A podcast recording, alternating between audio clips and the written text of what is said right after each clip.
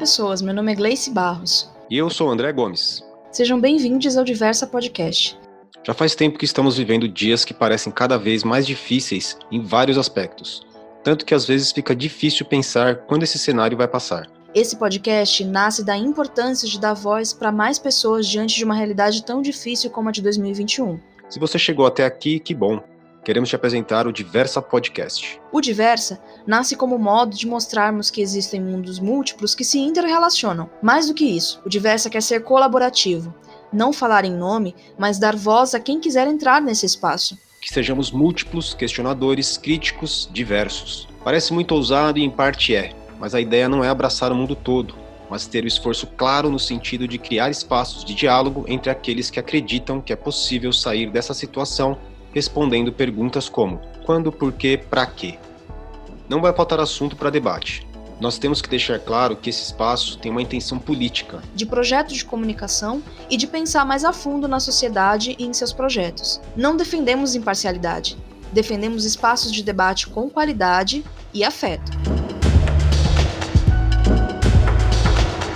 O Diversa se atreve a entrar na fauna e flora gigante dos podcasts não queremos ser os únicos, nem queremos ser os melhores. Queremos somar forças e abrir espaço para aqueles que são do ABC. Cara, aqui é muito rico e múltiplo em pessoas, iniciativas, acontecimentos e cultura. A gente precisa mostrar isso também. E com essa intenção que decidimos encarar a construção desse projeto. E André, vamos falar um pouco sobre o episódio de hoje? Ficamos pensando que, como temos a proposta de aproveitar o espaço dos podcasts para debater, para em alguma medida passar dados e informações, além de criticar e problematizar assuntos, seria importante iniciar discutindo alguns aspectos das mídias sociais, imprensa e democracia. Um bom tema para começar. E para isso, a gente teve o prazer de receber nesse episódio o Eli e a Celina. O papo foi tão bom e abriu muitos assuntos. Não conseguimos debater tudo e nem era nossa intenção, mas foi um papo muito rico, muito interessante e superou nossas expectativas. É, a gente queria mais uma vez agradecer a Celina e ao Eli por terem topado iniciar esse projeto com a gente. E eles vão nos contar quem são. E a gente espera que você que está nos ouvindo goste. Então coloca os fones e relaxa. Tá começando o Diversa Podcast.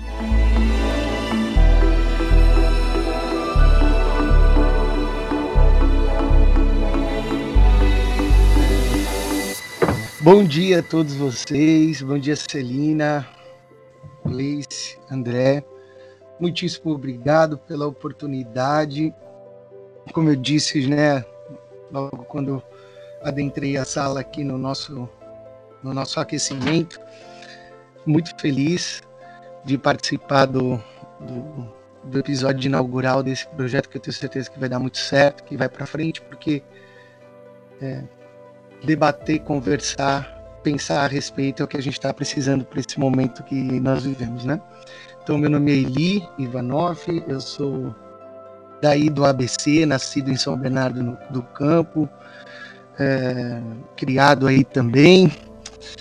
É, depois me formei em História, sou professor de História atualmente e hoje eu vivo na cidade de Alta Floresta, no norte do Mato Grosso.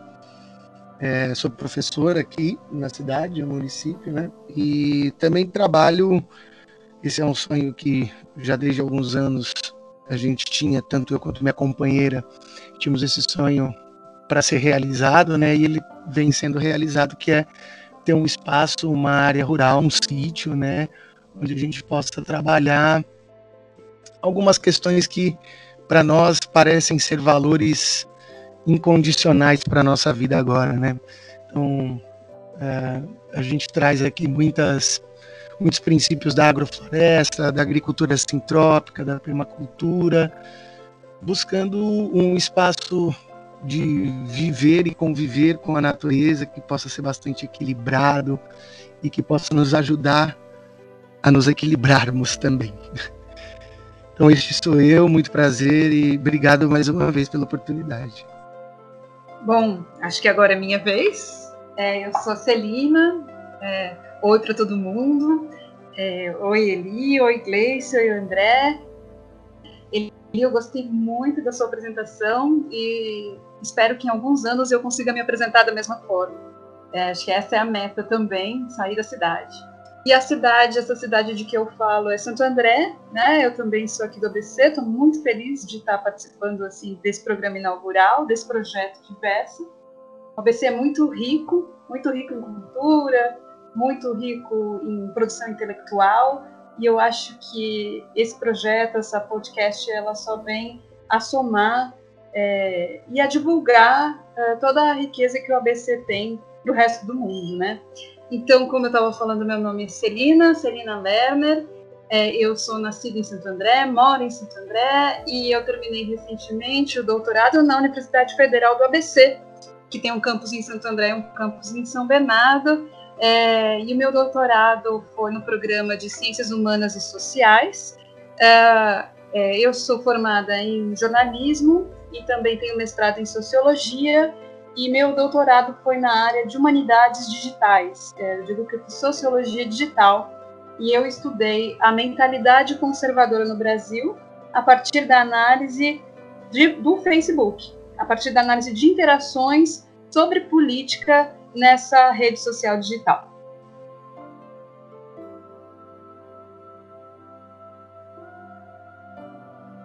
E aí, gente, assim, acho que para começar o debate, é, a ideia aqui que a gente discuta um pouco é exatamente o papel da internet, o papel das mídias sociais hoje na nossa realidade, no nosso momento de nosso século, né, em que é, tem toda uma discussão a respeito do, de como, como se desenvolve a democracia a partir de, uma, de um instrumento com o poder que a internet tem, né? E aí, já iniciando o debate, eu queria começar falando um pouco sobre a internet em si, né? A Celina, na introdução do trabalho dela, é, na verdade, mais no capítulo 2, né, fala sobre a, a, a internet. Tem um, um, teórico, não sei se vocês tiveram acesso, enfim, acho que lá no, no nosso roteiro tem o link do vídeo que ele coloca, e eu achei bem interessante sim, o debate que ele, que ele estabelece, né, que é mais, é mais teórico, enfim, é um professor de direito é, americano, em que ele fala sobre a divisão, é, o desenvolvimento da democracia e as mídias, né?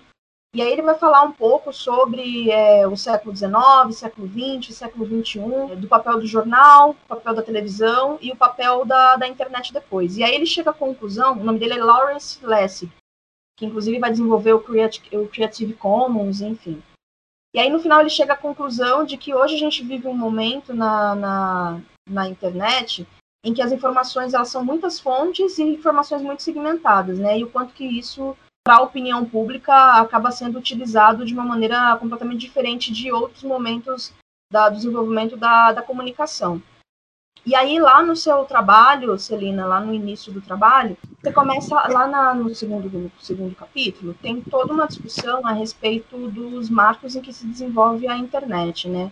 E tem uma, um, um, início do debate muito importante falando sobre o pensamento que se tinha no início, lá na década de 90, sobre a internet e sobre as possibilidades de, de horizontalidade né, do debate público, de acesso, de de multiplicidade de informações que, que a internet poderia é, proporcionar. Hoje, vocês acham que, que isso aconteceu mesmo no início? Se isso se desenvolveu? Se teve algum avanço no, no sentido de da possibilidade da internet democratizar mais o debate público? Eu acho o seguinte: é, a questão da, dos meios de comunicação e da democracia é, acho que a grande questão do momento, dentro das ciências políticas, uh, dentro da própria sociologia, dentro dos estudos de comunicação, é a grande questão para qualquer pessoa que pensa a democracia. Eu acho que a gente muitas vezes parte do princípio de que a democracia é um valor e a gente perde às vezes a noção de que a democracia ela não é um valor desenvolvido que vem da Grécia e cai no nosso colo, é, do nada, mas ela é um sistema de governo desenvolvido e que tem uma história, um contexto né, é, desenvolvido em determinados locais, determinados territórios, e a democracia que a gente vivia até recentemente no país, a gente pode dizer que a gente teve o, o maior, o mais longo período democrático do país, desde o final da ditadura militar até o impeachment de Dilma, ou um pouquinho antes, talvez, até a eleição de 2014, é, foi o período mais longo de democracia que o Brasil teve. Mas é bom a gente entender também que tudo isso, tudo do que a gente vai estar tá falando aqui, é, tem que ser entendido não só no contexto brasileiro, mas no contexto internacional. Então, esse período da redemocratização do Brasil corresponde também ao período de redemocratização da América Latina. Corresponde também a um período em que vários países que estavam sob regimes não democráticos se tornaram democráticos a partir da década de 70. Né? Um marco disso é, é, é, é o governo de Portugal. Depois disso, a gente tem a queda dos regimes comunistas e também o florescimento da democracia. Isso é chamado por, dentro das ciências políticas é, da, da, terceira onda de democracia mundial.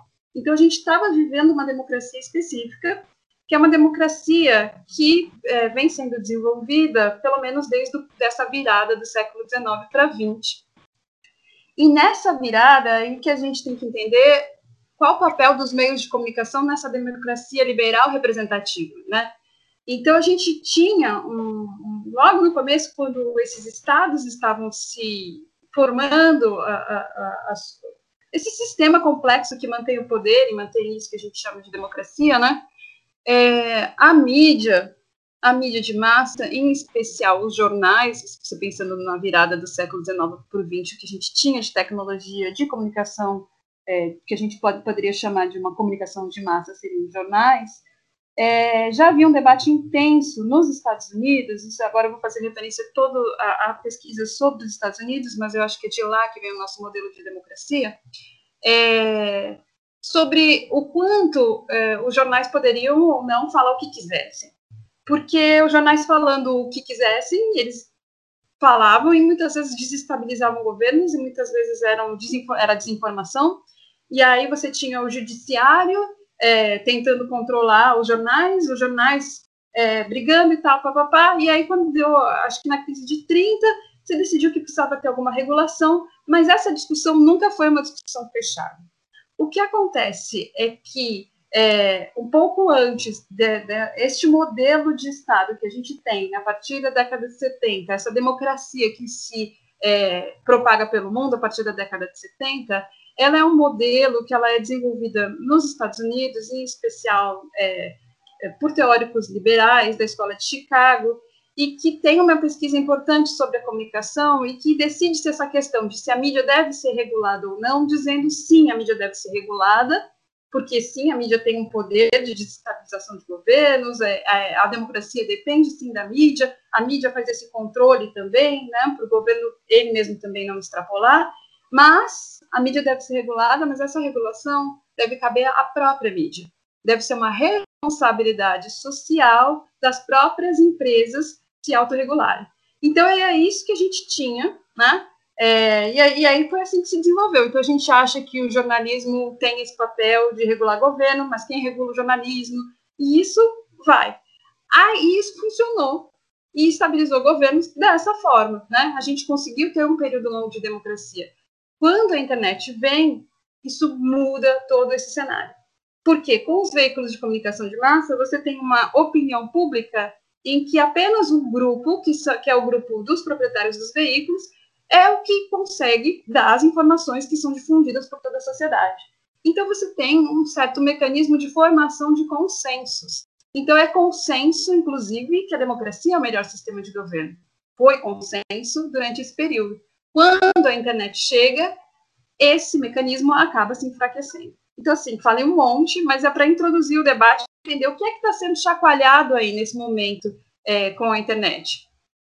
Bom, com relação a essa ótima fala é, que nós ouvimos agora da, da Celina, colocar e pontuar, eu acho, né, André? Acho que em algum momento talvez a gente possa vir a, a aprofundar isso, o quanto que essa questão, principalmente no Cone Sul da América, trazendo não, não tanto para longe, mas desde uh, dos movimentos ocorridos uh, na Operação Condor, os processos ditatoriais pelos Estados Unidos, né, pelo controle que os Estados Unidos exercia sobre as Forças Armadas e ainda exerce sobre as Forças Armadas brasileiras, né, e latino-americanas, então esse processo, esses processos de golpe, uma aquisição muito forte por parte da mídia, diz respeito a esses governos golpistas, né?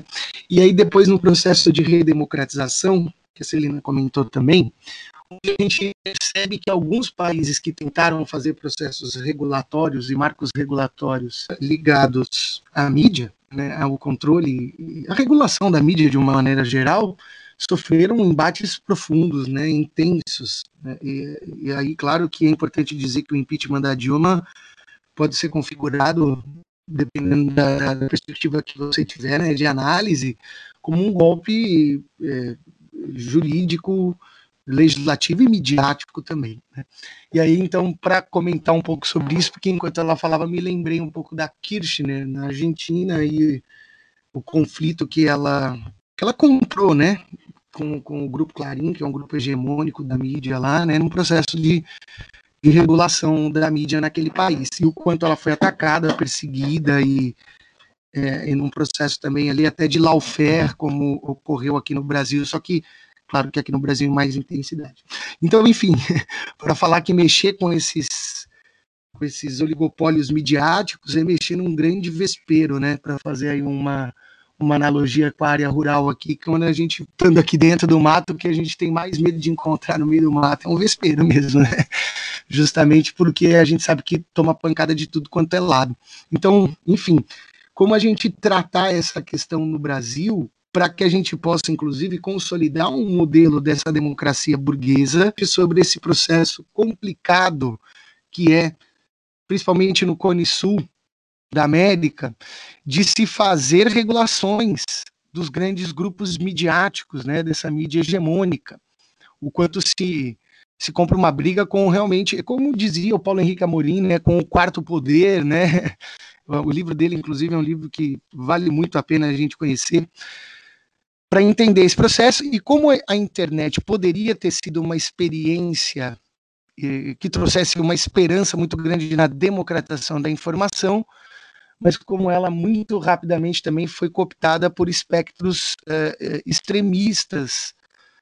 Em especial, acho que a extrema-direita soube se valer e se ocupar muito mais do espaço da internet, do espaço livre da internet, do que outros movimentos. Não que eles não estivessem lá, Contudo, acho que a direita soube, é, enfim, potencializar isso para milhões, né, tornando aquilo também um veículo de massa. Né? Então, Eli, eu acho que não foi tão rápida essa tomada da direita pela, pelas mídias sociais, eu acho que é um processo aí.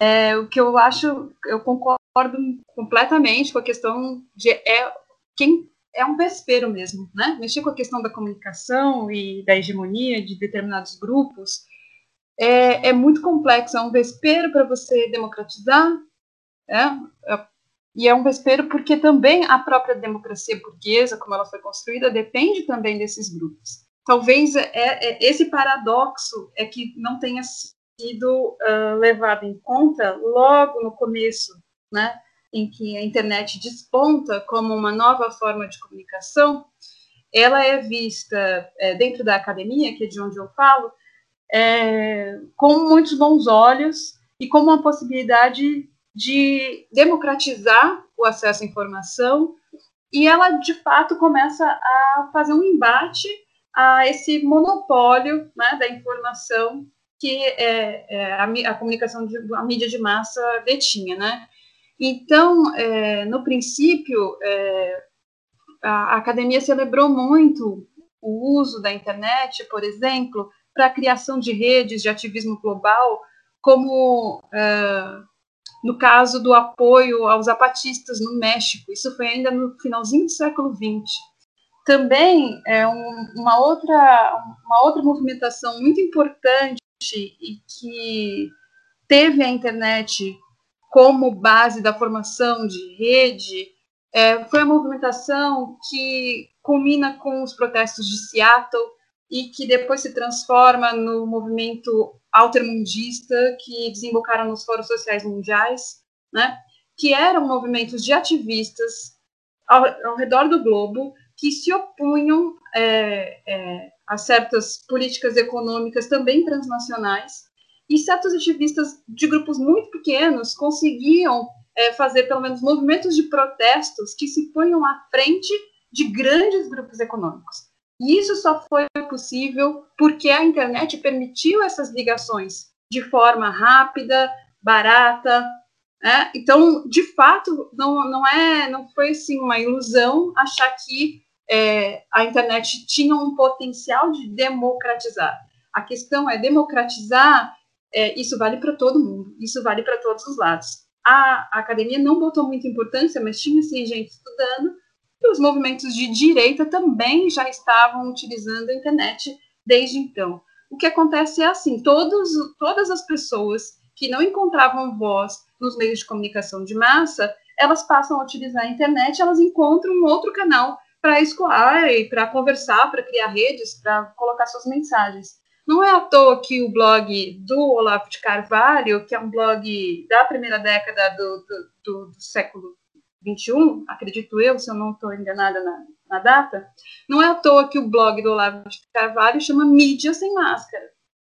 Então, é um blog de direita, desde sempre, né, que debate temas é, de filosofia filo e, e, política, é, que, que também, também usa a internet exatamente para desmascarar a mídia, que para ele era uma mídia de esquerda.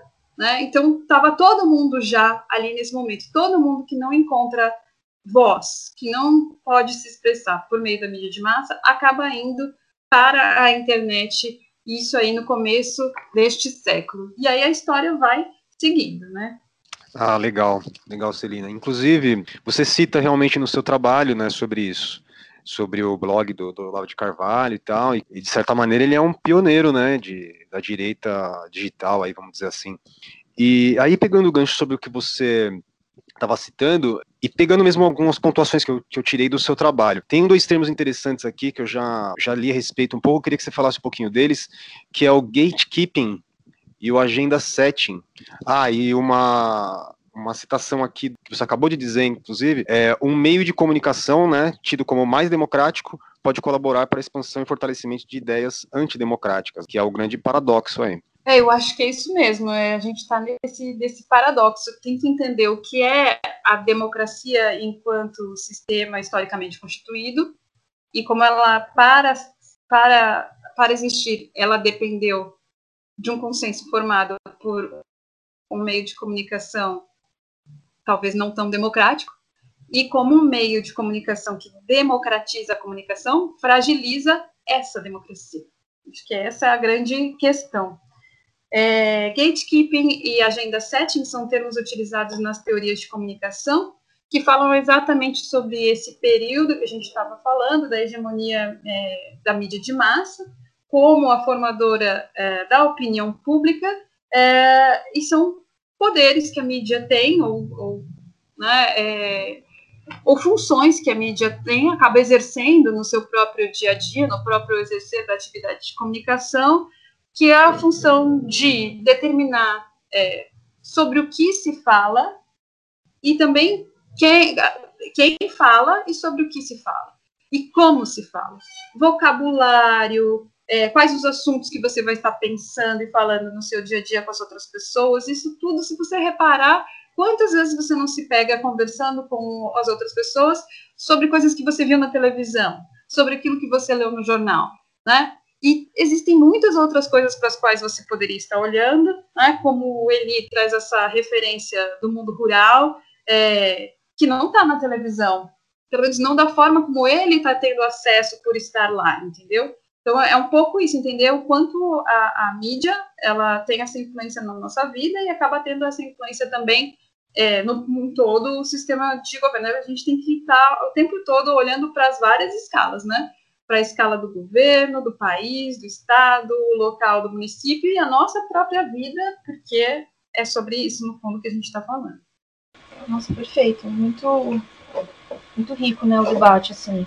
É, eu queria só retomar um pouquinho é, uma, uma questão que eu acho que é importante, assim, porque é muito bem colocado, tanto pela Celina quanto pelo Eli, tem a ver com um debate sobre a democracia, né? É, na verdade, eu queria colocar um outro elemento no debate, que tem a ver com essa possibilidade de, de expansão de debates, de opiniões, é, que a gente está discutindo aqui, que na verdade ela é muito bem apropriada por conglomerados, inclusive pela publicidade também, né? Então, Hoje o que a gente vê é que existem as bolhas dentro da internet em que o mercado publicitário se utiliza muito, né? Mas é. antes disso, eu acho que tem uma, uma questão também ah, dessa discussão e dessa, desse questionamento a respeito de como é formada a nossa a, a democracia, né? A democracia burguesa. E, e eu acho que a, a, internet, na verdade, ela demonstrou mais essas fissuras, né? Essas fissuras em relação a como se compõem esses conglomerados de mídia, essas informações que são passadas. E eu queria só é, se a gente pudesse comentar um pouco sobre isso, o que, que, exatamente a internet traz, além da possibilidade desses espaços de direita conservadora, por exemplo, se expressarem. Mas, por exemplo, do ponto de vista desses conglomerados, eles conseguiram se apropriar muito bem né, desses espaços. Né? O que a gente vê hoje é que mesmo com toda essa quantidade de fontes, até não verificadas, né, ainda assim existem os conglomerados, eles continuam existindo. Não, quer dizer, é, não, não é que, por exemplo, o grupo Folha ou o grupo da Globo caíram por, por conta da existência é, da internet, né? Essa questão trazida pela Gleice é muito legal, muito importante sobre essa questão midiática. Mas quando você falou do Agenda 7, eu me lembrei umas aulas lá no início do século XXI, na faculdade ainda, que eu lembro que eu fiz uma, uma disciplina chamada História e Mídia, e era uma disciplina optativa, e falava do Lippmann, que é um cara que escreve acho que na década de 20, é, já tá, ele já está falando sobre essa questão de como, como a mídia tem uma capacidade enorme de moldar aquilo que a gente pensa e a forma como a gente enxerga as coisas, né? E eu me lembro que logo na sequência desse curso que eu fui fazendo, um professor muito, muito fantástico, ele já trouxe para nós, por exemplo, a questão é, do Orson Welles, né, com um episódio lá na rádio, e o cidadão Kane, né, e toda essa questão da mídia como sendo um poder assim que talvez a gente até subestime o poder político que a mídia tem, né?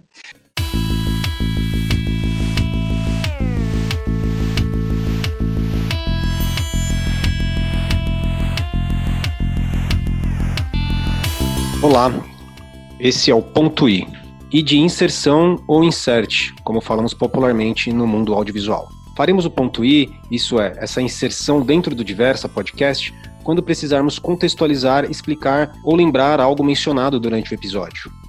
No caso de hoje, o ponto I atende pelo nome de Orson Welles. Esse cara foi um cineasta falecido em 1985 aos 70 anos, mas que marcou profundamente o cinema e a história americana do século XX. Em 1938, ele fez uma transmissão ao vivo dramatizando o livro de ficção científica Guerra dos Mundos, do escritor H.G. Wells. E o programa relatava a chegada de centenas de marcianos no estado de Nova Jersey. Os méritos da genial adaptação, produção e direção da peça eram do então jovem e quase desconhecido ator e diretor de cinema norte-americano, Orson Welles.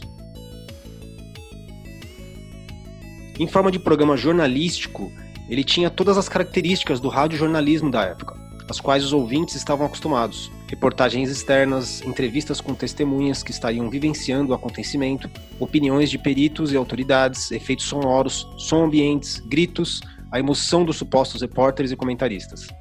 O medo paralisou três cidades e houve pânico principalmente em localidades próximas a Nova Jersey, de onde a CBS emitia e onde Wells ambientou sua história.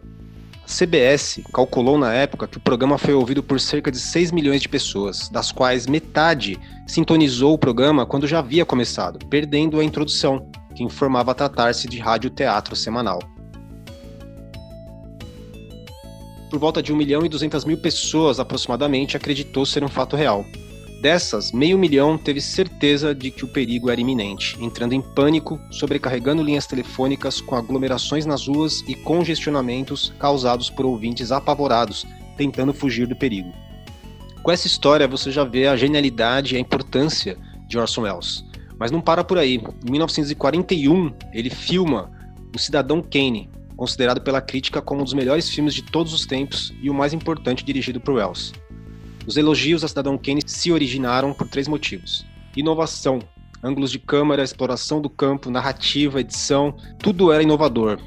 Muito do que a gente vê no cinema hoje se deve ao Wells. E também é importante salientar que o Cidadão Kane retrata a vida e a decadência de um magnata da comunicação norte-americana, baseado na história do milionário William Randolph Hearst.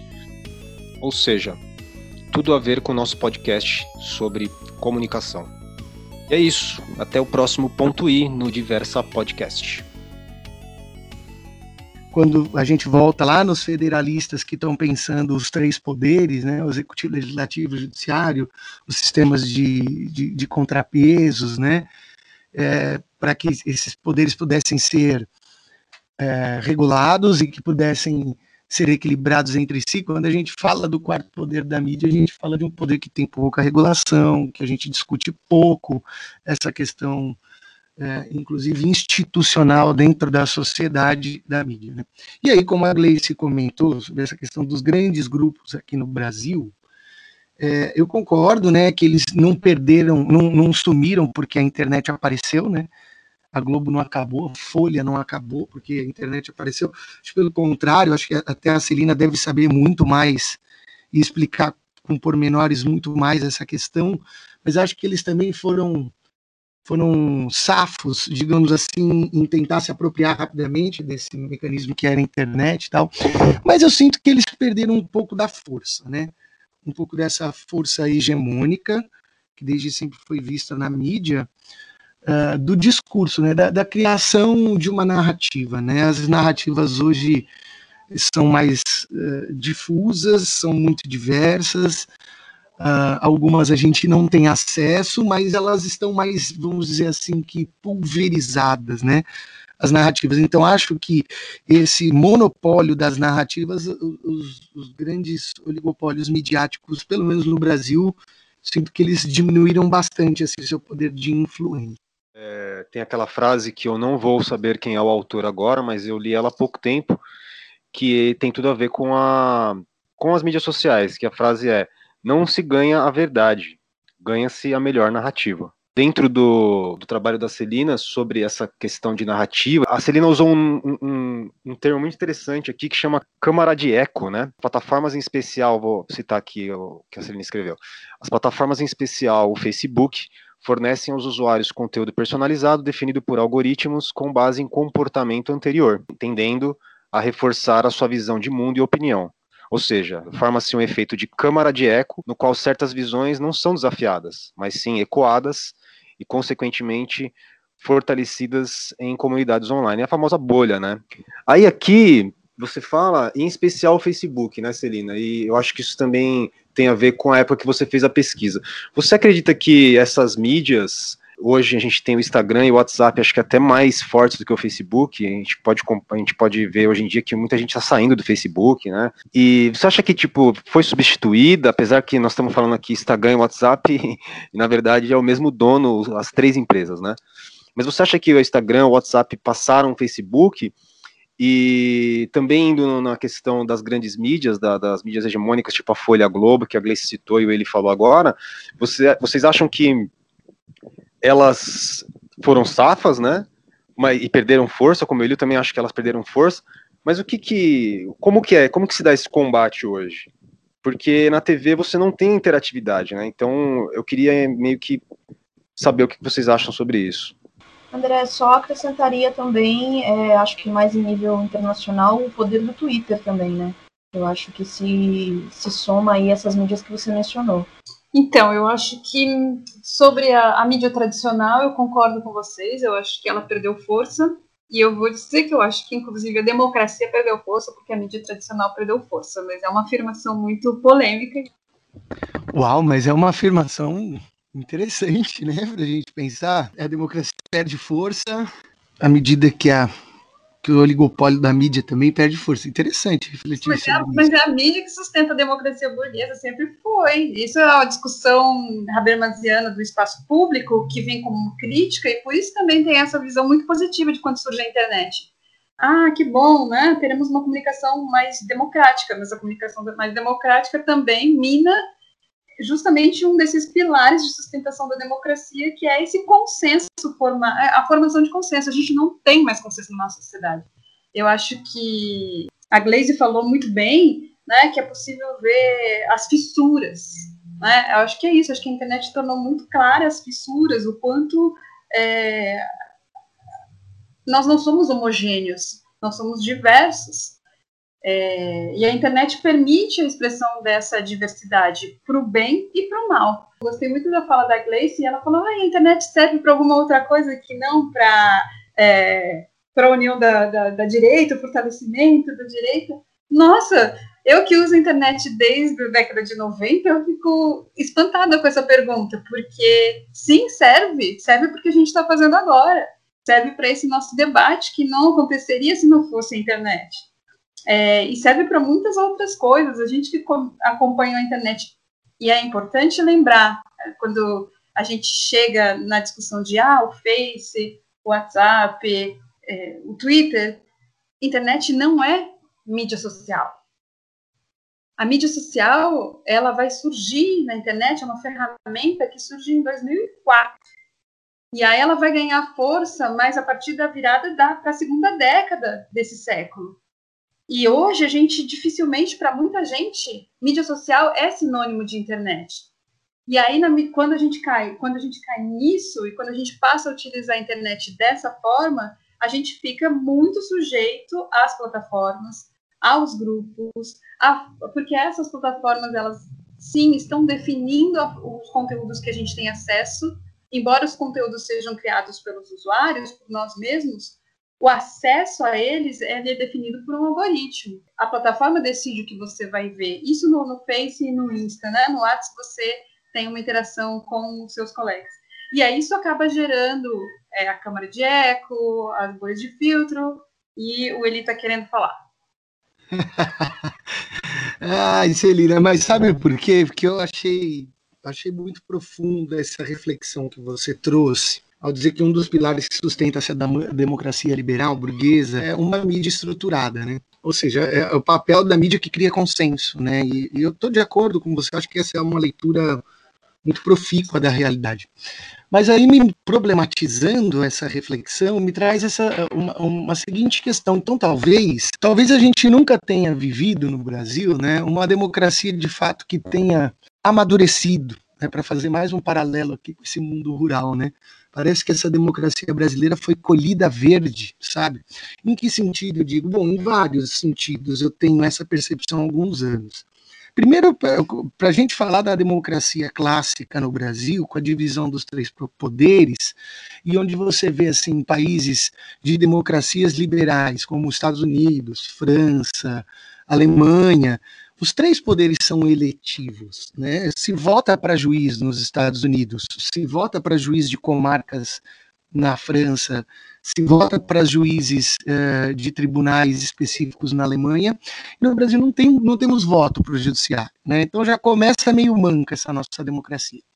E aí, partindo para esse outro pilar, que é o conglomerado da mídia que cria de certa maneira, então, esses consensos que permitem a sustentação dessa burguesia, dessa democracia burguesa liberal, permite que ela fique em pé, aí a gente pega, por exemplo, a Globo eh, como sendo um instrumento criado durante a ditadura militar, a sanha golpista dos grandes conglomerados brasileiros eh, de comunicação, é, bom, o Estado de São Paulo, que é um jornal centenário, defendeu a escravidão na época do Império, né?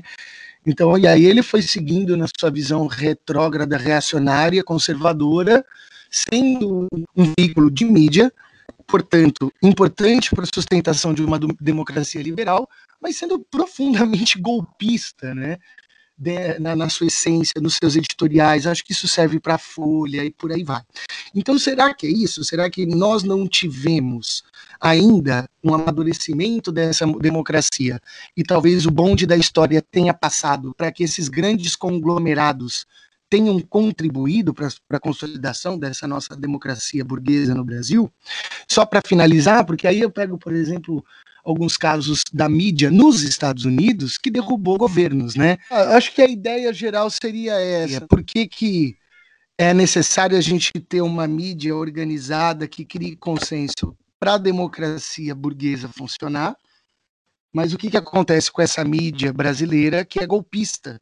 É uma, uma ideia muito interessante sobre esse consenso, que nós não, não temos mais consenso depois da, da internet, né? Porque antes era a hegemonia era da, das grandes empresas de comunicação e agora não, agora você tem tudo, então você não tem mais consenso mesmo. Cada um tem a sua câmara de eco e bolhas assim por diante. Eu comecei a pensar isso, na verdade, alguns anos atrás, quando eu estava ouvindo a CBN de manhã e aí o pessoal estava falando sobre algumas questões jurídicas, inclusive da Lava Jato e tal. O apresentador começou a, pa a, passar uns áudios de WhatsApp dos ouvintes. Se um cara qualquer pode falar contra um advogado que ele quiser, eu não estou dizendo que a pessoa não pode, não tem direito de falar, mas uh, as pessoas, tipo, não têm qualificação às vezes e ela tem só uma opinião. E agora é só opinião mesmo, né? É um negócio que você vê que ele tá totalmente. Ele detonou, né? Ele bagunçou tudo a internet, a internet, as redes sociais, ela bagunçou completamente essa, esse consenso não tem mais consenso mesmo. Fiquei pensando muito no termo mídia independente, né?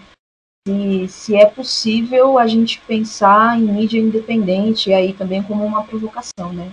É, já respondendo, eu acho que não, acho que todos, todos têm interesses e têm é, pautas a serem defendidas e acho que é importante, inclusive, a gente saber quais são essas pautas defendidas para a gente poder entender de onde vêm algumas informações, né? Como elas são construídas. Só queria tentar avançar um pouco mais, porque tem um, um momento lá na, na, na, sua tese, Celina, que você fala, você lembra do conceito da direita envergonhada, né? E eu acho que tem a ver com isso que o Eli trouxe também, sobre a questão das mídias também serem golpistas e toda essa esse direcionamento político, né? É, no fim das contas é disso que a gente está falando também, né? E como as mídias, é, e aí perfeita colocação da Celina, assim. É muito isso, né? A gente tem muito na cabeça que internet é igual a mídias sociais, e na verdade não, é muito mais do que isso. O que eu queria perguntar diretamente é sobre essa questão da direita envergonhado. As mídias sociais, elas abriram espaço para que essa mídia, para que essa direita pudesse se colocar, né? E aí eu acho que seria legal contextualizar esse termo também, mas queria colocar a provocação. O espaço da internet, ela deu coragem para essa mídia mais conservadora se colocar, deu espaço para ela ter mais coragem e criar esse, essas câmaras de eco, esses espaços. É, nossa, são muitas questões, minha cabeça aqui está girando. Vamos começar com, com a questão da direita envergonhada. É um conceito uh, dentro da ciência política brasileira que analisa um fenômeno dentro da ciência política e da sociologia de que no período de redemocratização, pós-ditadura militar, é, era muito nenhum era difícil encontrar algum político, principalmente um político com cargo, algum deputado que se dissesse abertamente de direita. Eram poucos os partidos que se classificavam publicamente à direita. Então, era no máximo uma centro-direita ou partidos de centro. Né? Eu não sei se vocês lembram dessa época. E com o tempo, isso é, foi, foi mudando, né? E até que as mídias sociais eu acho que contribuem para isso, para que as pessoas percebam que é, tem outras pessoas que defendem os mesmos valores e poderem, então, defender abertamente valores de direito.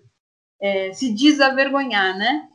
Tem um, um, trabalho que eu acho que é fundamental é, e que vale a pena ler, que chama Ciladas da Diferença, do professor Antônio Perucci, é, socióloga da Universidade de São Paulo, em que ele vai investigar, uh, ele vai conversar com eleitores do Maluf, com é, mais do que eleitores, pessoas que declaravam seu voto no Maluf e que também tentavam convencer outras pessoas a votar no Maluf. Então, nessa época da direita envergonhada, ele mostra que existem sim pessoas, não necessariamente é, é, exercendo cargos ou na mídia, que continuam defendendo esses valores. Então, isso sempre permaneceu na nossa sociedade, por mais que essa direita fosse envergonhada. Então, eu acredito sim que a internet possibilita que essas vozes que não são aceitas pelo discurso hegemônico, que elas permaneçam, que elas se desenvolvam, que as pessoas formem redes, que as pessoas se encontrem e desenvolvam assim a sua identidade eu acho que a internet proporciona a todos nós um aprofundamento em nós mesmos.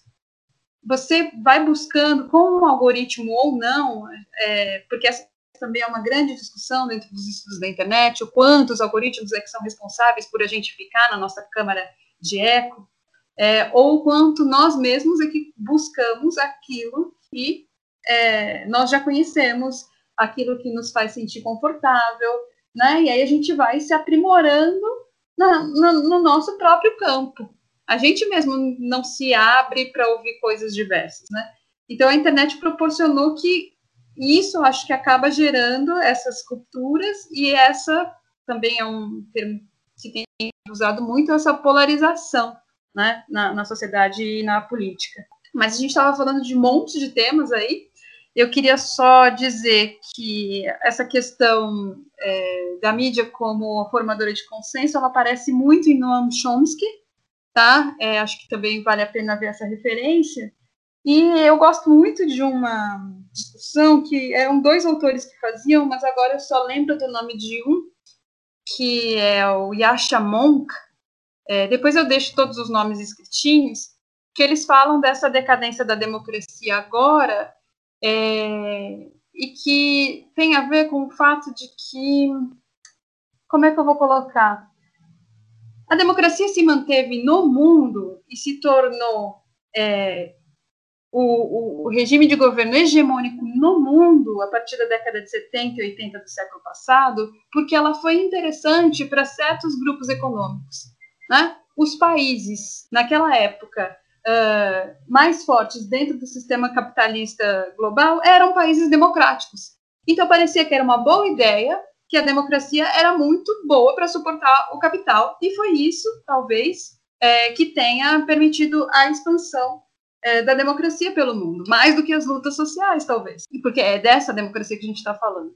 E nesse momento histórico, a gente vê um ator no cenário global, que é a China, que a gente não pode dizer ser exatamente uma democracia, mas que é um ator muito forte.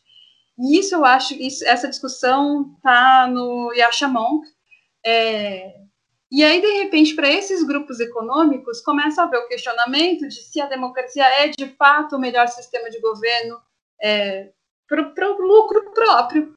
Né? E eu acho que é um pouco isso que a gente vive hoje numa escala global. Só um pano de fundo aí.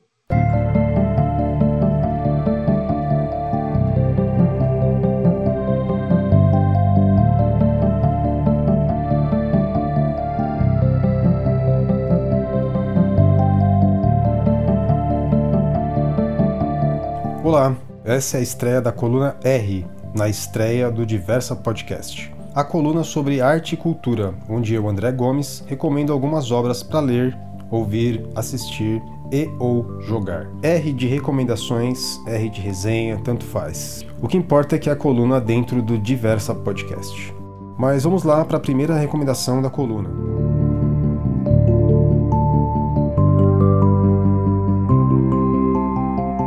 Enquanto ficava cada vez mais faminto, enquanto o trem ficou parado hora após hora num desvio entre uma pedreira esburacada e empoeirada e uma fábrica temporariamente fechada, teve pensamentos sombrios sobre a realidade da fome e sobre a possível inadequação de sua sociedade para enfrentar a fome, sem perder a solidariedade que era sua força.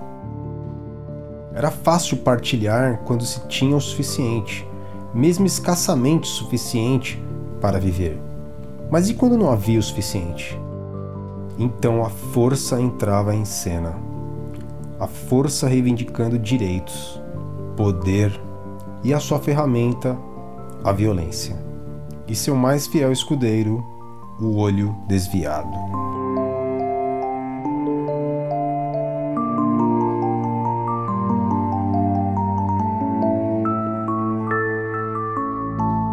Esse é um trechinho do livro recomendado de hoje, Os Despossuídos de Ursula K. Le Guin, de 1974.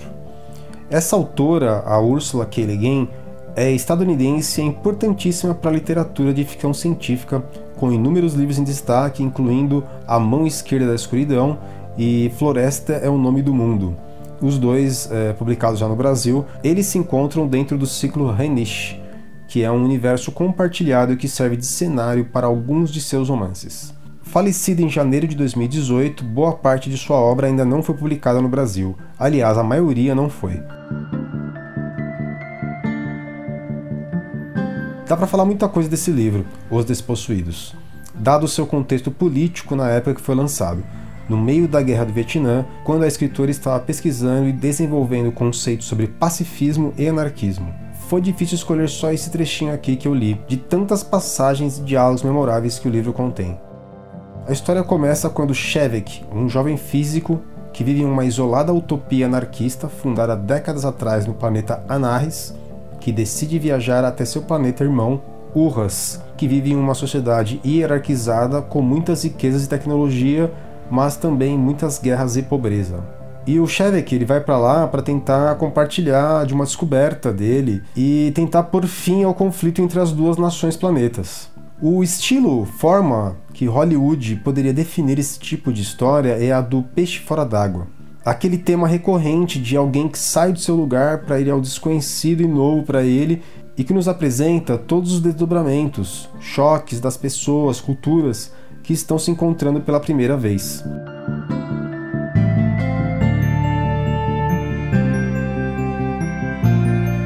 Como Christopher Vogler bem fala no seu livro A Jornada do Escritor, artistas que rejeitam todas as formas correm o risco de alcançar um público limitado porque a maioria das pessoas não consegue se relacionar com arte não convencional.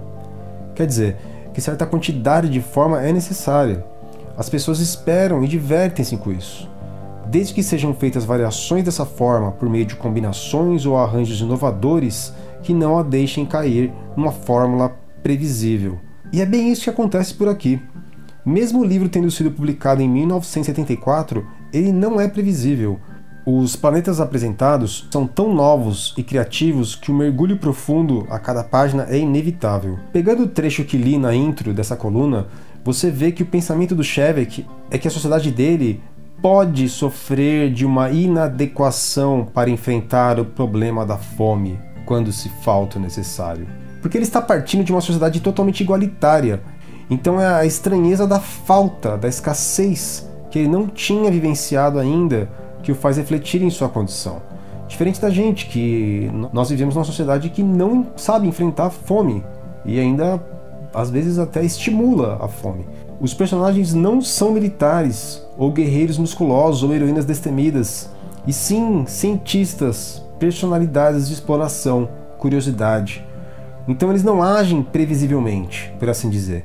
É sempre instigante acompanhar suas trajetórias e suas descrições e pensamentos. Os ecos de ficção científica são tão altos quanto os de luta social e política.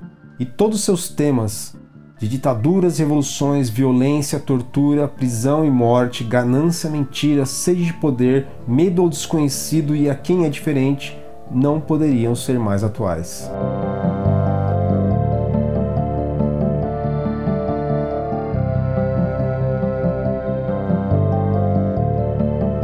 Eu que sempre me interesso por temas anarquistas, não tive contato com esse livro ou a sua autora até a pandemia.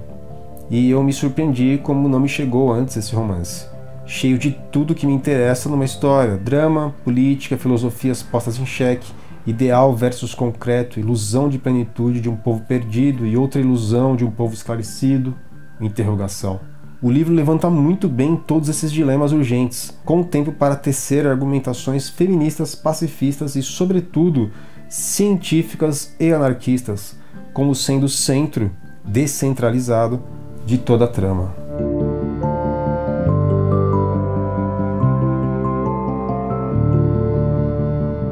Altamente recomendado para quem gosta de ficção científica e política. Uma obra-prima. Os Despossuídos Ursula K. Le Guin, última edição no Brasil em 2017 pela editora Aleph. Procurem aí. É isso. Pegando a partir dessa, dessa questão que você falou, eu acho que eu fiz essa provocação em relação ao tema que você colocou no, no seu trabalho, né, na sua tese, em relação à direita envergonhada e esses espaços nas câmaras de eco tal. Acho que é um debate muito importante porque eu acho que ele resulta, e todo esse debate que a gente está fazendo, né, ele resulta no que a gente viu um pouco, vou puxar alguma coisa mais concreta da nossa, do nosso momento, que tem a ver com as eleições de 2018, né? Não sei se vocês querem falar mais alguma coisa a respeito de outros temas, É, mas eu fiquei pensando muito nessa questão da, do papel né, da, do WhatsApp, né, uma mídia social, que acabou se tornando é, o principal espaço de debate, de debate público, se assim, se é assim que a gente pode colocar, é, nas eleições de 2018. Né? Então, me parece e quando eu paro para relembrar o processo das eleições de 2018, o Bolsonaro não participou de nenhum debate na televisão, no rádio, né? Não, pelo menos eu não me lembro de nenhum, nenhum específico na TV ou no rádio. E fez toda a sua campanha dentro do WhatsApp e passou de um candidato que era improvável ao, ao presidente da República, né? E eu acho que entra muito nessa discussão que nós estamos fazendo aqui, inclusive, vou colocar outro elemento, né?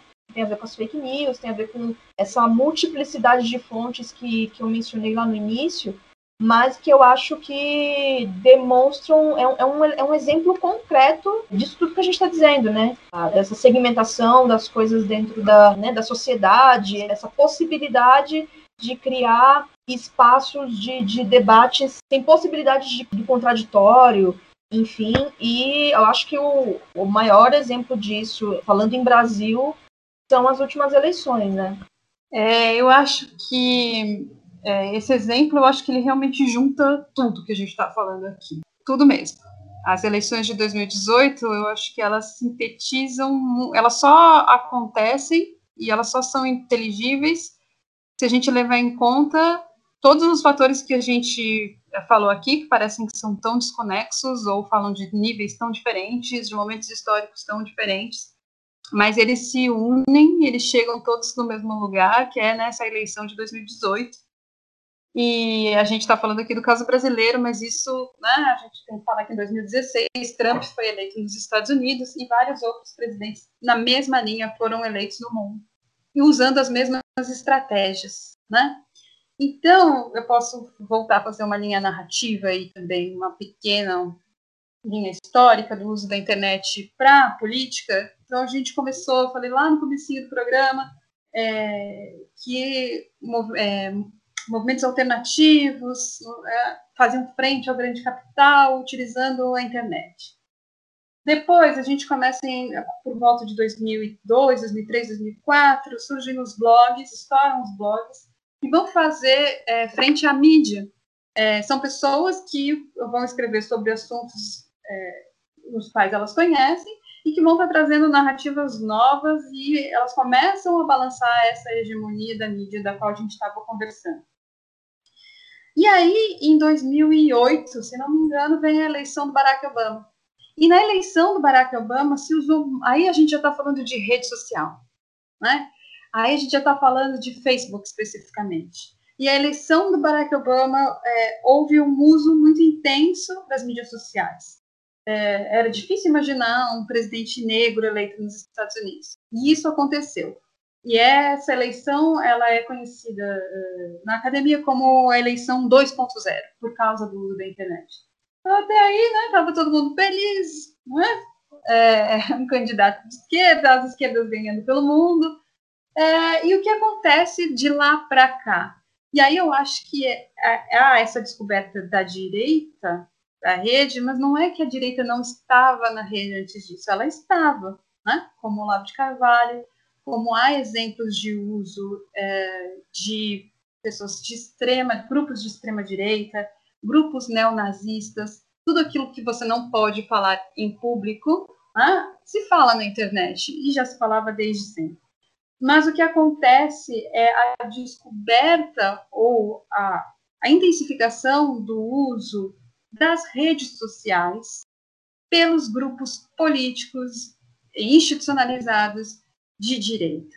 E grupos que não são grupos tradicionais, como partidos tradicionais, mas são grupos que entram para a política de uma hora para outra. Né? Perceba que é, é uma questão muito discutida hoje em dia, a questão desses, é, como do Bolsonaro e outros presidentes pelo mundo, que são eleitos sem serem membros de algum partido tradicional.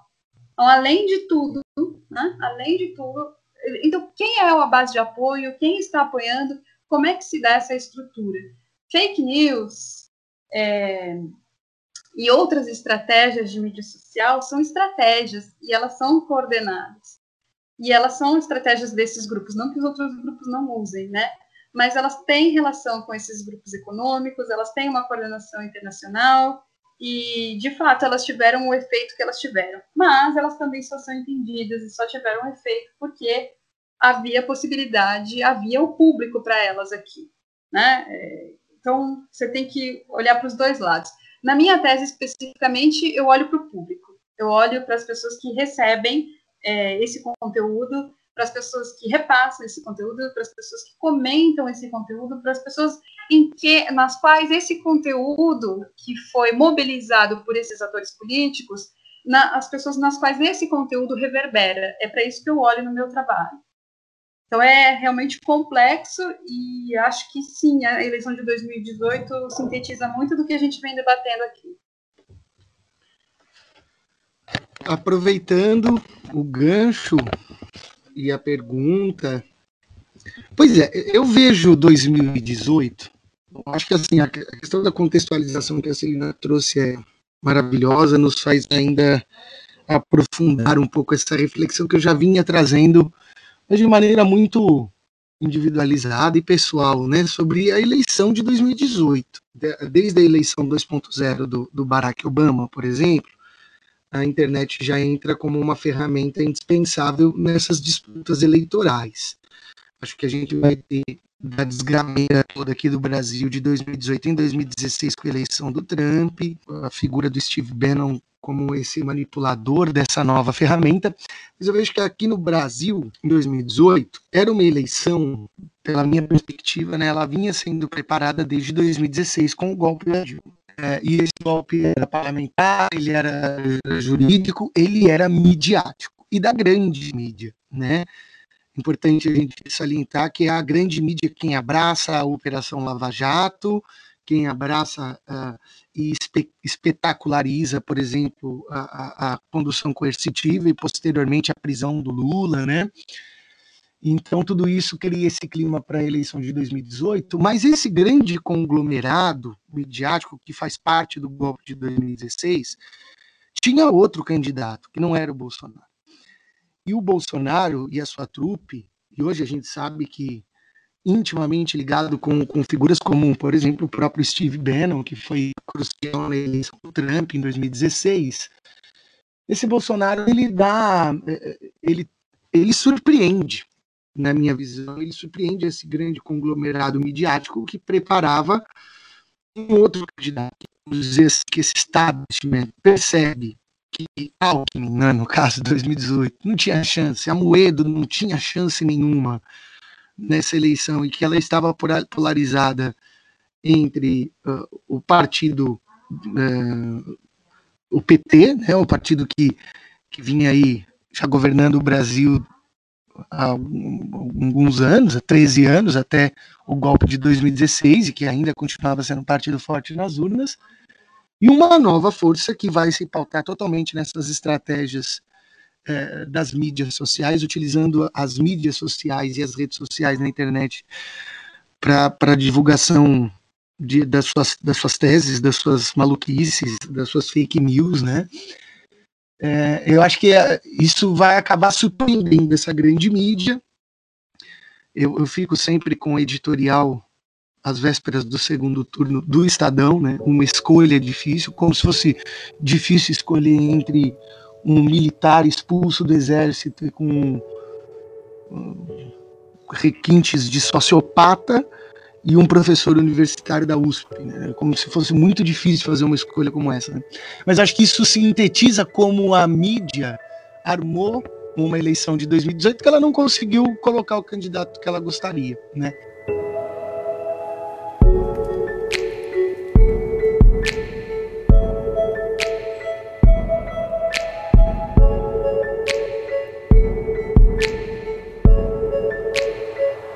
Acho que tem bastante esclarecedor tudo que a gente está conversando aí. Acho que a gente já pode se encaminhar já meio para finalizar. Acho que está tudo muito claro, embora a gente já soubesse que é impossível a gente abordar tudo, né? É, então, acho que é um debate extenso. Né? Para finalizar, eu acho que a gente podia. É possível né, para todos nós aqui respondemos, né? Eu, na verdade, eu estou perguntando porque eu exatamente não tenho uma resposta. é, é possível a gente pensar em algum tipo de regulamentação ou algum tipo de, de, de reversão nessa, nessa, nesse estado de coisas que nós estamos vivendo, né? É possível evitar uma nova eleição de 2018?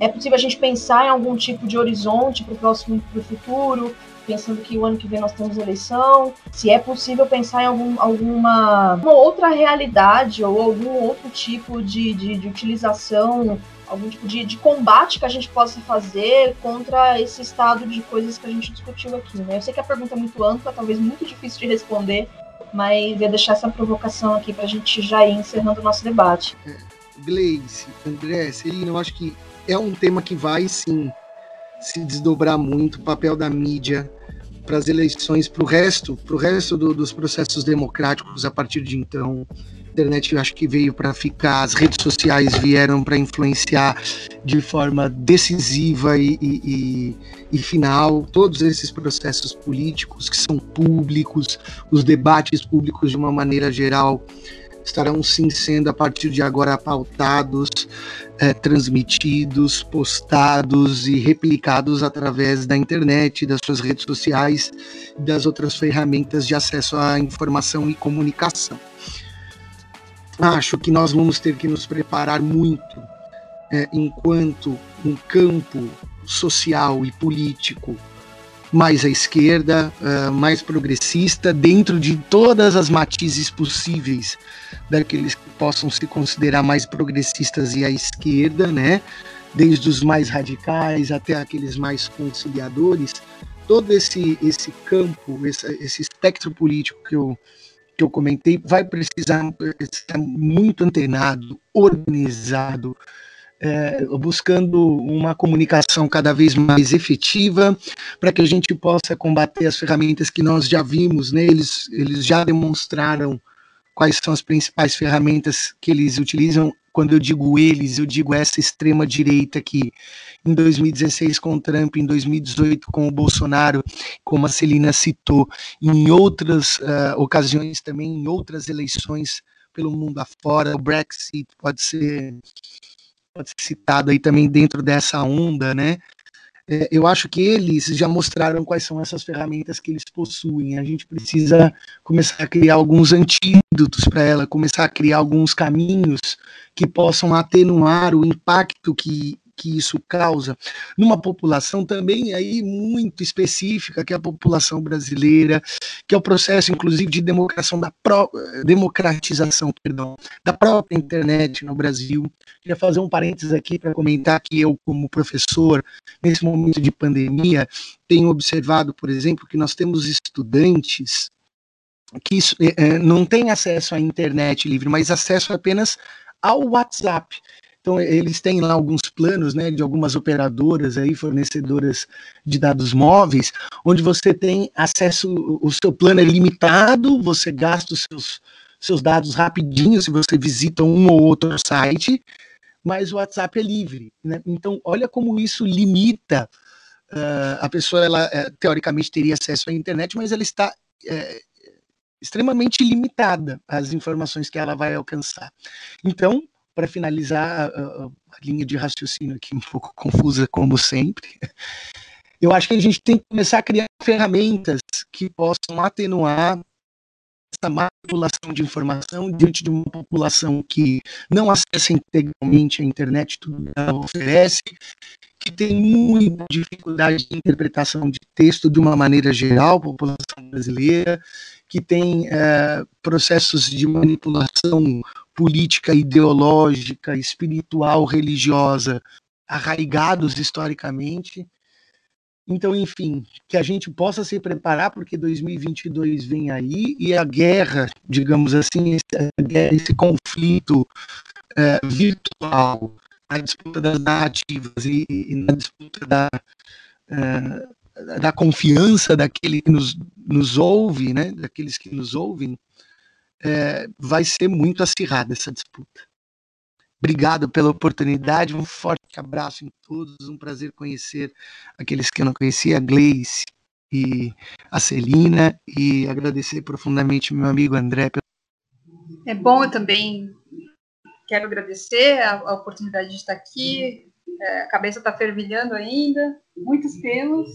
É, agradecer muito a Gleice e o André pela iniciativa, ao Eli pelas ideias que não são nem um pouco confusas, pelo, pelo contrário.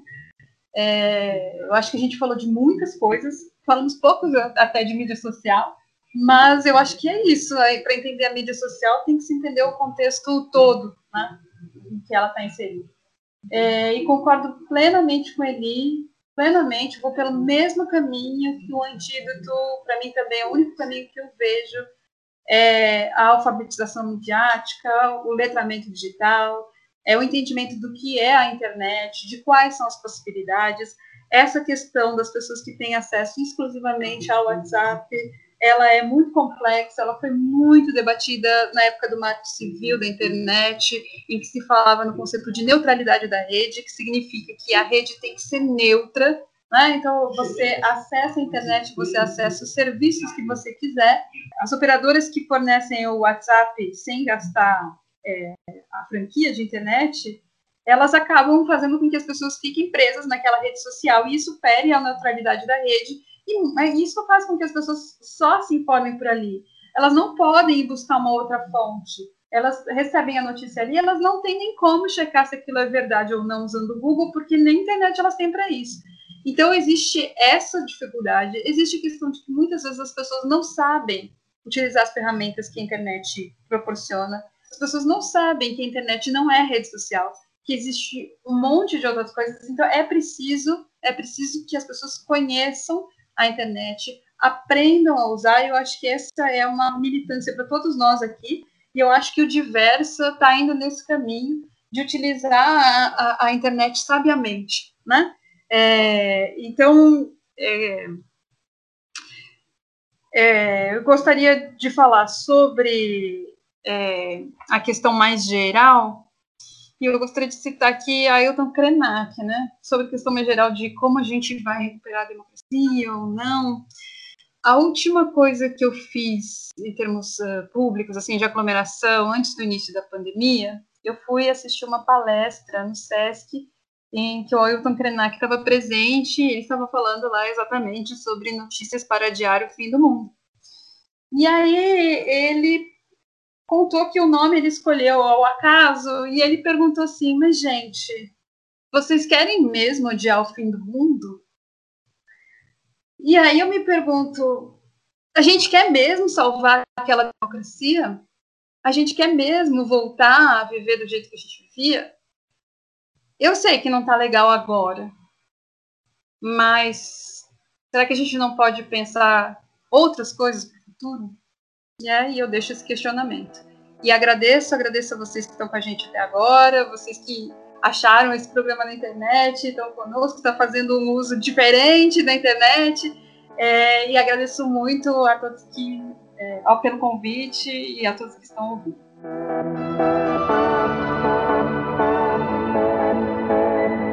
Bom, é, acho que, que a gente conseguiu, no mínimo, abrir, né? Abordar e colocar em, em xeque algumas coisas aí, levantar realmente muitas questões, né? Muita, muitos fatores que fazem com que a gente esteja vivendo assim hoje, muitas, muitas coisas que já tinham acontecido há muito tempo atrás, diante da pesquisa é, dessa, dessa, desse neoconservadorismo aí. E acho que essa, esse último que a, que a Celina citou, acho que ele realmente ele é essencial, né? O Ailton Krena, porque ele já está há muito tempo nesse meio, eu tenho lido muita coisa a respeito dele, não cheguei a ler o livro dele, mas legal a gente encerrar com, com essa provocação dele que você viu na palestra, porque é muito, muito forte, né? Tipo, a gente quer mesmo salvar esse mundo. é muito, muito boa, muito boa mesmo. E mais uma vez agradecer aí a participação de vocês dois, sou muito feliz mesmo. Então, agradeço demais aí, Eli e Celina. Eu e a Gleice estamos muito satisfeitos com essa conversa que a gente teve que na verdade é uma fração do que a gente poderia conversar. Então, muito obrigado mesmo, tô muito emocionado aqui. Valeu demais, gente. É, gente, nossa, eu, eu tô muito feliz também que a gente pôde ter esse espaço. É, tô muito feliz com a possibilidade da, da gente poder utilizar bem a internet, como a Celina muito bem falou. Puxar esse debate no primeiro episódio do Diversa não é à toa, é isso, né? A proposta do Diversa é essa, é questionar, é discutir, é a gente colocar na ordem do dia dar visibilidade para outras discussões que estão fora do, do comum, do que é discutido nas mídias, do que é majoritariamente falado. Então a gente está aqui também para colocar um pouco esse contraditório e tentar dialogar de outras formas, né? Então, nossa, muito obrigado, Celina, muito obrigado mesmo, muito obrigado, Eli, por terem é, generosamente separado um tempinho para conversar com a gente, para dialogar. Vou me juntar ao André e dizer que eu estou muito emocionada, muito feliz mesmo que a gente possa começar tão bem é, o projeto do Diversa e dizer que vocês estão, já são parte desse podcast e o espaço vai estar sempre super aberto para vocês, para a hora que vocês quiserem voltar. Já queremos fazer outros debates com vocês já queremos colocar outros temas e acho que, que é bem possível que em breve quem está nos ouvindo escute de novo a voz do, do Eli e da Celina. Gente, brigadão, obrigado mesmo. É isso, um beijão, até o próximo Diverso.